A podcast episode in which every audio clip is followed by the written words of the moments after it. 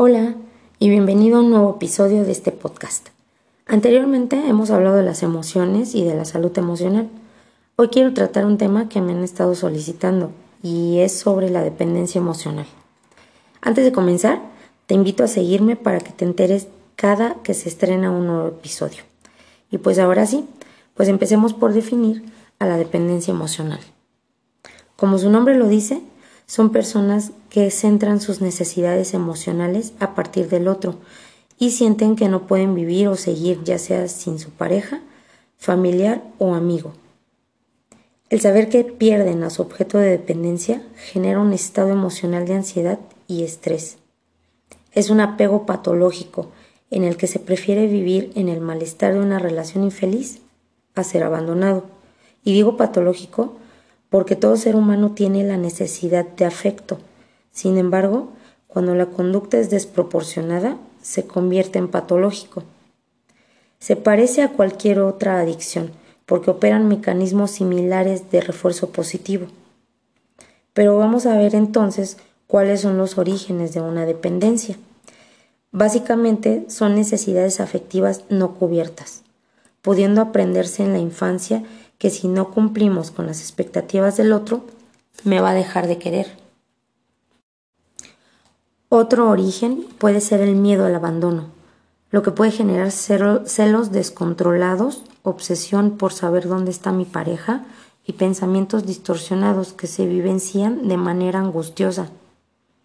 También la construcción de la valía personal con base en lo que los demás opinan, es decir, una baja autoestima que puede llevar a la idealización del otro, donde solo se ven las cualidades y justificas los defectos del sujeto, optando por una actitud de sumisión y devaluando sus propias cualidades.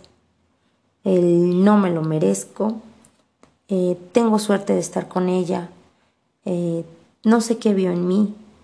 Todas estas frases deterioran más el autoestima y si no se trabaja es bastante probable que provoque un patrón de relaciones inestables, merme las demás relaciones sociales y cree sentimientos de inseguridad, angustia y ansiedad.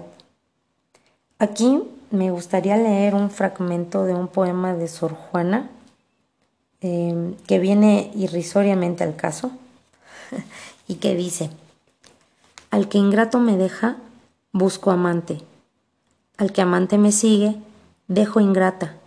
Constante adoro a quien mi amor maltrata. Maltrato a quien mi amor busca constante.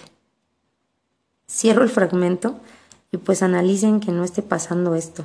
Y de ser así, pues entonces pues vamos a escuchar cómo se puede trabajar la dependencia emocional. Lo primero, eh, y es muy importante, vencer la resistencia y reconocer el problema.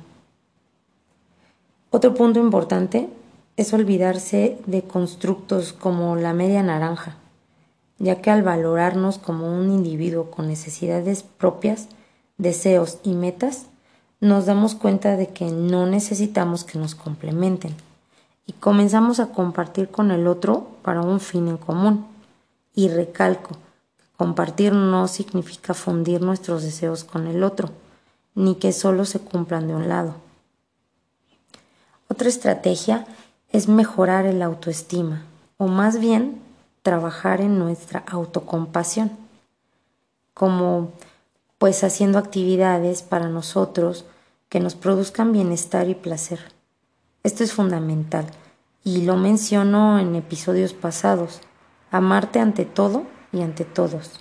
A lo mejor no de esa manera, pero recuerden que en el capítulo de conciencia plena, esta parte de la autocompasión, lo importante que es para todas las cosas que hagamos. Otro punto es identificar las cosas que haces por amor, pero que sientes que te perjudican. También aprender a no ceder en todo, a decir no. A veces es tan difícil o bueno, así es como, como se siente, ¿no?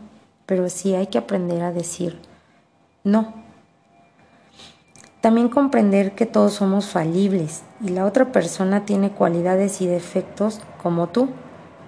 No, es perfecta ni perfecto, tú tampoco eres perfecta y perfecto. O sea, todos somos imperfectos y eso es lo que hace que sea tan, tan bello, ¿no? También, bueno, comparte tiempo con otras personas. Esto va a reforzar tus redes de apoyo. No te enfoques, no enfoques toda tu energía en una sola persona. Esto va a ayudar también a vencer el miedo a estar solo.